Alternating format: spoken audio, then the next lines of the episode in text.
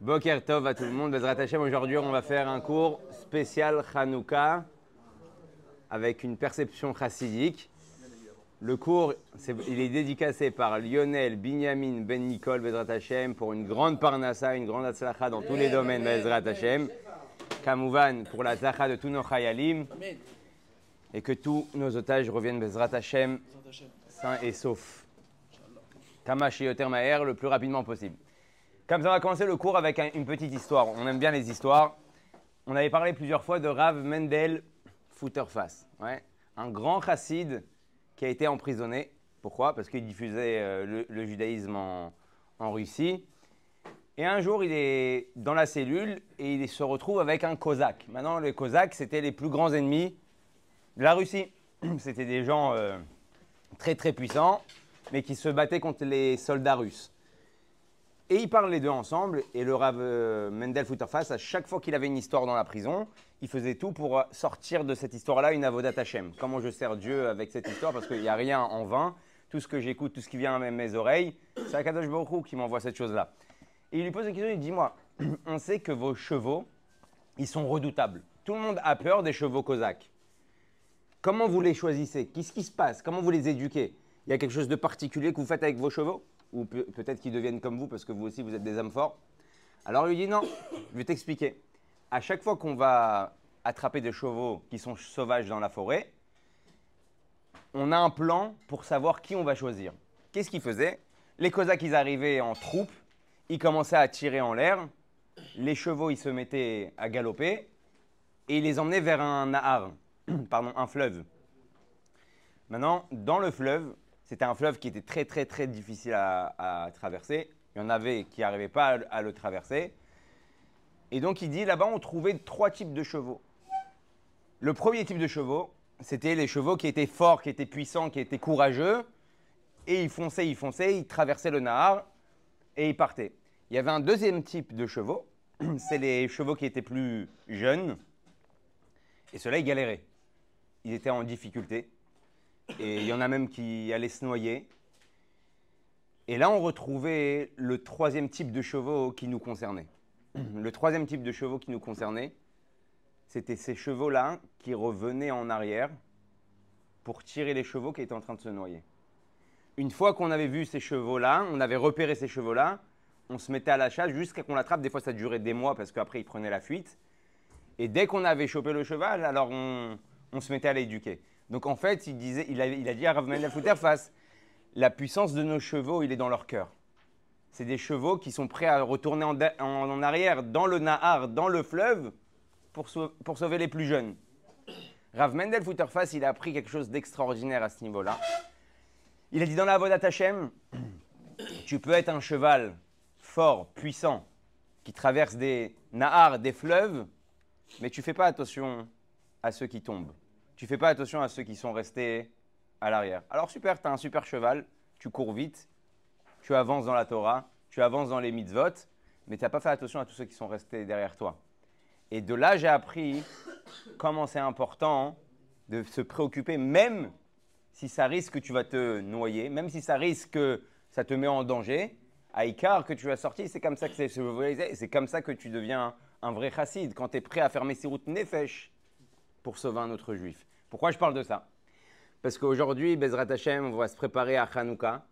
Et dans Hanouka, dans ma Sechet Shabbat, d'Afrav Bet, on va voir une marloquette. La marloquette, elle est entre Rav et Shmuel. Il faut savoir que Rav et Shmuel, dans la Gemara, ils sont tout le temps quasiment en marloquette. Les Chachamim, ils ont fixé que quand il y a une marloquette entre Rav et Shmuel, on va selon Rav. Dans Dîner Mamonot, dans tout ce qui concerne les litiges commerciaux, l'argent, tout ça, on va comme Shmuel parce qu'il était moumpré, il était professionnel dans le domaine. Mais il y a trois marloquettes dans la Gemara, dont la marloquette qu'on va parler aujourd'hui, où malgré tout, on va comme Shmuel et pas comme Rav. La Gemara, elle pose la question, si maintenant, j'ai pas de chamash, j'ai pas d'allumette, j'ai une bougie de Hanouka, la première bougie de Hanouka que, que j'ai allumée. Est-ce que j'ai le droit d'allumer les autres bougies avec? Est-ce que j'ai le droit d'utiliser une bougie de Hanouka, la bougie de la mitzvah que j'ai allumée ce soir, pour allumer le restant de ma Hanoukia Ouais Ça, c'est la question qui se pose dans la, dans la halakha. Rav, dit interdit, c'est assourd. Pour deux raisons. Il y a deux raisons que la Gemara elle ramène là-bas. Qu'ils disent bisouille mitzvah.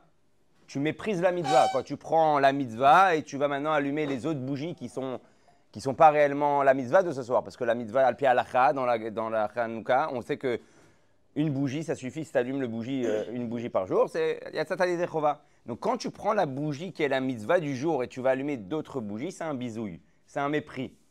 La deuxième raison qu'on ramène là-bas, et Rachi il explique, qu'en réalité, quand tu prends le feu de la première bougie et tu le passes à une autre bougie, tu diminues le feu de, la mitzvah. Parce que automatiquement, soit tu as pris de l'huile, de la flamme, de la mèche, même si ça ne se voit pas au microscope, tu vas peut-être voir qu'il s'est passé quelque chose.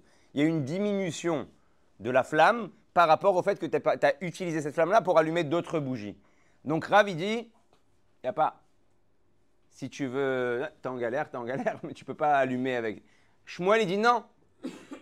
Shmuel, il dit Adraba, tu peux utiliser la bougie pour allumer les autres bougies. Comment elle est ça la halakha D'ailleurs, je vais vous ramener dans le Lachon. Dans le Lachon, c'est écrit comme ça. Le Shulchan Aruch, d'accord? Siman Tafresh Ain Dalet, Seif Aleph.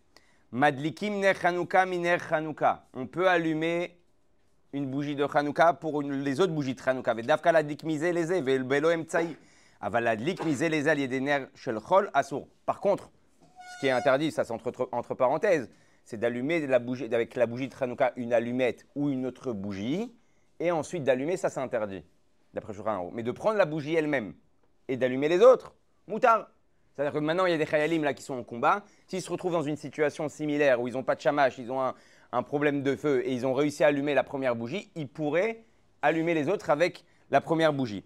Alors après, il y a une marloquette sur euh, euh avec un gafrour, avec une euh, allumette. Est-ce que tu aurais le droit? On ne va pas rentrer dans ça, ce n'est pas le, pas le nocé.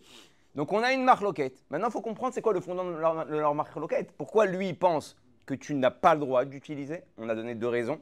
Et pourquoi lui, pense que oui? Le Rav Zax, vous avez tous entendu parler de lui Le Rav Zax, le Rav Arashi, ouais, d'Angleterre. Bon, déjà, lui, il a une histoire extraordinaire euh, avec, avec le Rabbi. Il était étudiant. En 1968, il est parti voir le rabbi, il est rentré en Yechidout. Il avait des questions, des questions euh, de l'université, en physique, en maths. Il est venu pour poser des questions euh, au rabbi à ce niveau-là. Et le rabbi, il a, il a répondu très brièvement. Et lui, il a compris que le rabbi voulait écourter les, questions qu'il était en train de lui poser. Et le rabbi, il, passe en mode, ça y est, maintenant c'est moi qui pose des questions. Et il dit au Rav Zax, qui n'était pas Rav, qui était juste étudiant, combien de juifs il y a dans l'université? Alors il lui dit, il y a à peu près 1000 juifs. Il lui dit, et combien de juifs fréquentent euh, l'association qui s'occupe des juifs dans l'université? Il y a toujours dans l'université des, des, des bêtes rabat, des, synagogues, des, des raves qui s'occupent de, de, toute cette jeunesse-là. Il dit, on doit être peut-être 100. Euh, et le rabbi le regarde. Il dit, quoi, 90% ils sont comme ça? Personne ne s'en occupe? 90% des juifs qui sont là-bas, personne ne s'en occupe? Et là, le Ravza qui commence à. Ok, quel rapport? Moi, moi, moi j'y suis pour rien. Il y en a 1000, il y en a 100 qui fréquentent. Yematov Manaim, c'est déjà mieux que rien. Et le rabbi commence à lui demander de s'occuper de ces juifs-là et qu'il a une responsabilité en tant que juif qui est pratiquant et qu'il a un devoir de leur enseigner. Bon, le Rav Zaks, il finit, il finit euh, ses, études, et cette phrase-là, ça l'a tellement perturbé, tellement perturbé qu'en fait, il se rend compte d'un coup que le Rabbi l'a rendu responsable de la situation des 900 élèves qui ne sont pas, qui sont pas dans, dans, le, bon chemin. Il a décidé d'aller étudier à l'Eshiva à Kfar Après ses études, il est parti quelque temps à Kfar il étudiait à l'Eshiva, et il a fait sa smicha de Rav. Donc il est devenu Rav. Et après, il se retrouve un petit peu en dilemme parce qu'il venait de se fiancer. Il ne savait pas s'il devait continuer dans le métier qui. Enfin, il avait appris euh, la philosophie, euh, la, physique, tout ça. Est-ce qu'il devait être professeur ou est-ce qu'il devait être euh, rave Donc, il retourne, voir, il retourne voir le rabbi. Et le rabbi, là, il le, missionne. Une des explications, il dit il y a des rabbinim qui sont là pour parler de Issour Véter. Il y a des rabbinim qui sont là pour parler de Dinémonote, les des, il y a des rabbinim dans chaque tranche, domaine et il y a des rabbinim que leur rôle, c'est de s'occuper des autres. C'est s'occuper des Juifs, de leur donner de la Torah. Et le rabbi lui demande de devenir rave en Angleterre, mais pas seulement rave, il lui demande de former des raves. Et tu leur apprendras aussi à faire des drachotes, à comment parler au public. Il se retrouve. Euh, c'est à la base, c'était pas le, chemin qu'il était, était censé prendre. Il arrive en Angleterre, il va voir les rabbinim qui étaient responsables de là-bas. Il, explique qu'en réalité, en Angleterre, tu ne peux pas avoir deux misras de rave, tu ne peux pas avoir deux payes. Soit tu es rave d'une keila tu reçois ta paye, mais tu ne peux pas faire un autre domaine, maintenant formateur de rabbinim, où là-bas tu vas te prendre une autre paye. Il va voir un des rabbinim là-bas qui n'était pas du tout rabad. Il explique dans l'histoire, il dit il, était vraiment pas du tout rabad. Et je lui explique toute l'histoire, et je lui explique que c'est l'histoire du rabbi de Lubavitch. Ils ont appelé les grands rabbinim d'Angleterre et pour lui, et pour le rabbi, ils ont changé les lois à l'intérieur de la rabbanout arachite d'Angleterre pour qu'ils puissent avoir deux, deux payes avec deux métiers en tant, en que rave. Et il a commencé comme ça, il est devenu rave Keila. Et bon, après, euh, en 1990, il est devenu le rave Arachi euh, d'Angleterre. Et il explique dans l'histoire, j'ai compris une chose, que quand un homme y réussit dans la vie, des grandes réussites dans la vie d'un homme, c'est quand un homme ne connaît pas réellement son potentiel et que quelqu'un d'autre en face croit en toi plus que ce que toi tu crois en, toi. Il dit, moi, j'ai rien à voir. Je suis devenu le Rav Arachi d'Israël d'un entretien avec le que j'étais un, étudiant et qu'il m'a mis dans un autre mode. Pourquoi je raconte, je parle de Rav Zaks? Parce que le Rav Zaks, il a donné un rayon extraordinaire sur euh, la question qu'on a posée par rapport à la bougie de Hanouka. Il y a deux types de juifs. Il y a un juif religieux, pratiquant. On va lui dire, écoute, il Azman que tu diffuses la Torah, que tu t'occupes d'autres personnes, que tu t'occupes du Ham Israël. Il va te dire quoi? Je peux pas. Ça va diminuer ma bougie. Et c'est vrai, dans la logique des choses, oui, si tu dois commencer à t'occuper de tout le monde dans la rue et rouler et aller chercher des balles tchouva et aller prendre ton temps pour répondre à des questions, alors le zman que tu aurais pu passer à étudier, à prier, ouais, avec ta famille, peut-être que même des fois les fréquentations, d'être dans un mode où tu fréquentes que des gens qui ne sont pas dans le même euh, chemin que toi, ça peut te diminuer à toi-même. Donc il y a un type de juif, et ça c'est la halakha comme Rav. Rav il dit non, tu as une bougie, tu dois te tu dois faire en sorte que cette bougie-là, elle éclaire correctement. Et donc ça, ce juif-là, il va dire non, je n'ai pas le temps. Je peux pas. C'est trop compliqué. La tâche, elle est trop dure. C'est même dangereux. C'est peut-être pas bon. Ouais. C'est pas quelque chose de négatif. C'est une perception individuelle. Dans cette perception individuelle, je fais attention à ma propre bougie, à ma propre flamme. Shmuel, il a une autre perception à ce niveau-là. Il dit non. Peut-être. Peut-être, on va dire. Peut-être, ça a un peu diminué. Mais dans l'image globale, j'ai été marpile ma lumière. J'ai, doublé ma lumière. Ma lumière, c'était une bougie, ça devient 2, ça devient 3, ça devient 4, ça devient 5. Donc si je prends dans la salle une Hanoukia et je mets le Rocher Mouklat avec une bougie ou les 8 bougies qui sont allumées en fin de, en fin de parcours, c'est pas le même éclairage. Ok, peut-être qu'on a diminué un petit peu de toi, mais c'est pas grave parce que l'éclairage global, il est d'aucune commune mesure avec la propre, propre flamme que tu aurais préservée. Et ça, c'est la chita en réalité de Shmuel. Shmuel, il te dit, regarde, Nachon, ça va te prendre du temps. Nachon, ça va être difficile. Nachon, tu vas moins étudier. Tu prends l'exemple, par exemple, du rabbi. Le rabbi de il l'a dit plusieurs fois. Moi, donnez-moi un cheder avec une gmara. C'est tout, j'ai rien besoin d'autre. Et le rabbi, va devoir se préoccuper pas seulement des juifs, même des non-juifs. Les non-juifs, ils font, ils font la queue. Des députés américains, ils font la queue pour rencontrer le rabbi, pour entrer en entretien privé, pour parler avec lui. Tous ces zmanim-là, toutes ces heures-là, c'est des heures où il aurait pu être à la tfila, où il aurait pu étudier la Torah, où il aurait pu faire des drachot, nachon Et non, et vas-y un dollar, et vas-y deux dollars, et vas-y trois dollars, et vas-y mille dollars, et vas-y cinq mille dollars. En un dimanche. Vas-y jusqu'à 4 heures du matin, je distribue. Les entretiens privés, les gens qui rentrent avec les gens qui rentraient chez le rabbi, ils ne parlaient pas de, forcément de spiritualité. Ils venaient avec toutes sortes de problèmes dans leur vie, tout sauf le Ils n'ont pas de problème au niveau spirituel, Baruch Hashem. C'était au niveau matériel. Et ça, et l'histoire, et je fais un investissement, et j'achète, et j'achète pas, et tu restes avec lui pendant des heures. Bien sûr que le rabbi tournait toujours comment renforcer le judaïsme, mais le but principal, le type, il venait parler de ses soucis journaliers. Et le rabbi aurait très bien pu dire Ok, il y a des tzadikim, qu'est-ce qu'ils font?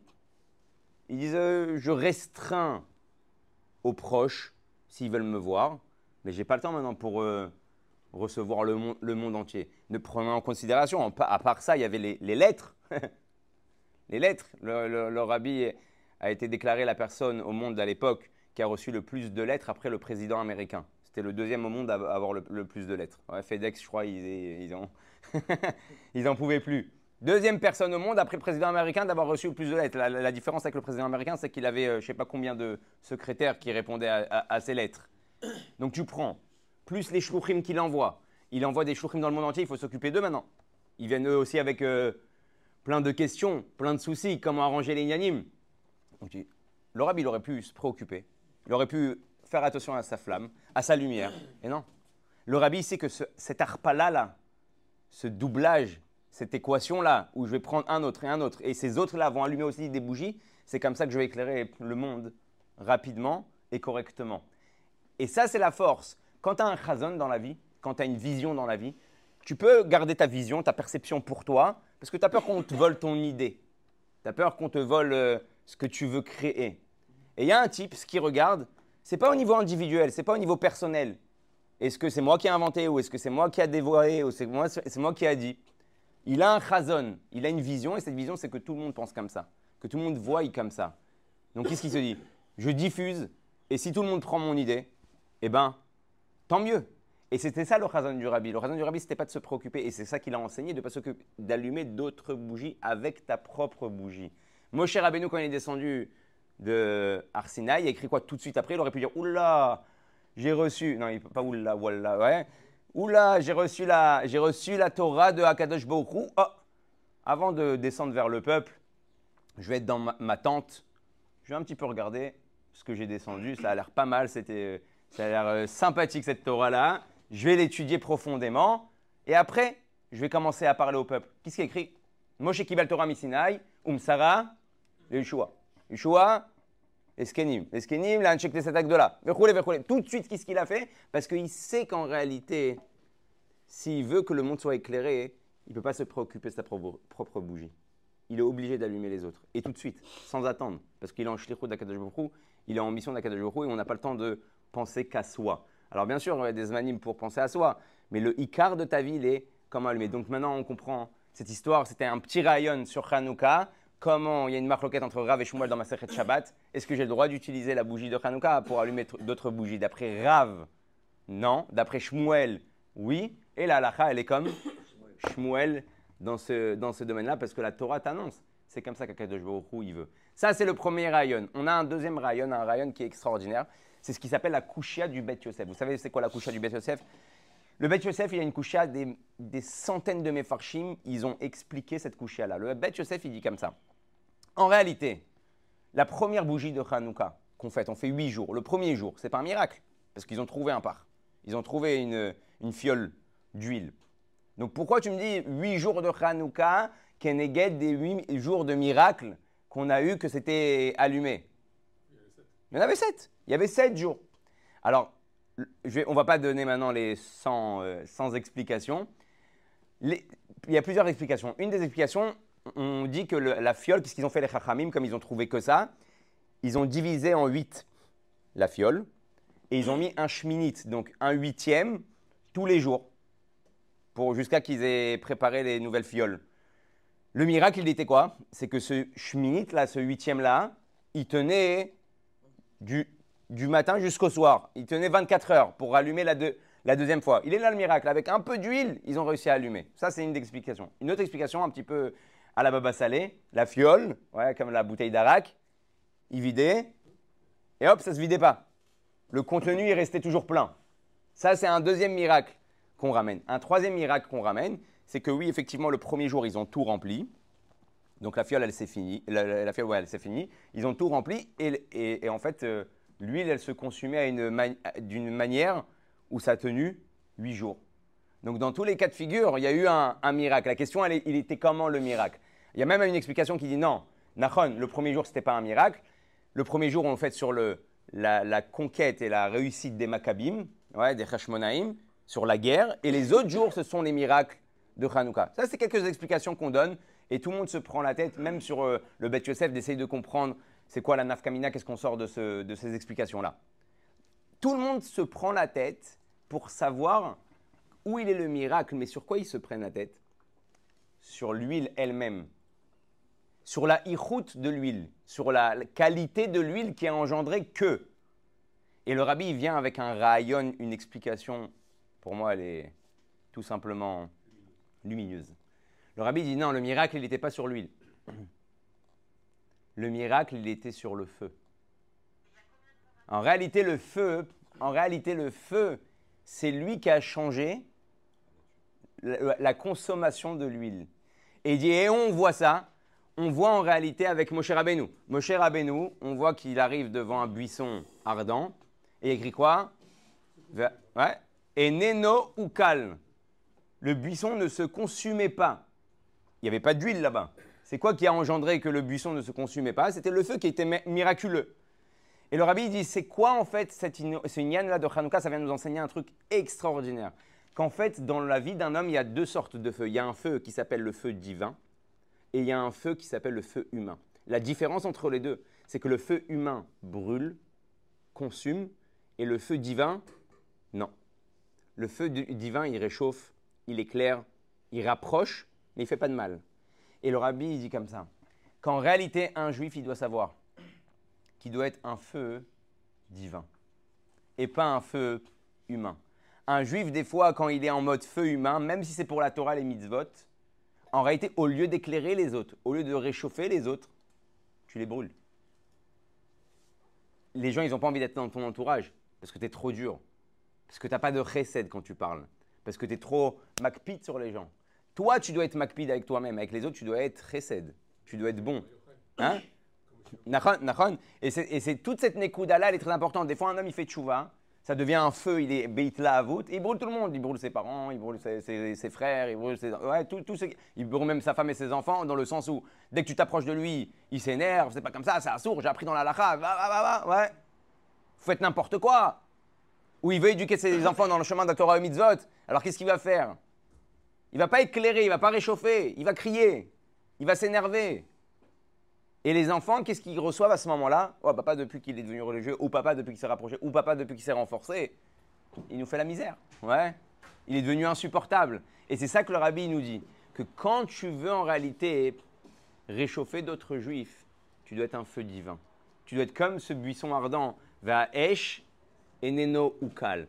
Et que si on comprend ça, alors les gens tout seuls, parce que du feu, tout le monde veut se rapprocher. Tout le monde veut être éclairé. Tout le monde veut être réchauffé.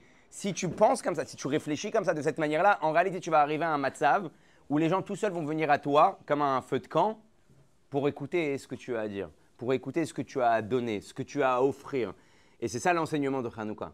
Soit un feu, un feu divin, un feu qui ne brûle pas, un, un feu qui ne fait pas mal, un feu qui donne envie d'être à ses côtés. Et c'est comme ça qu'on aura pris avec nous ce rayon de Hanouka qui est extraordinaire. Ça, c'est le deuxième rayon.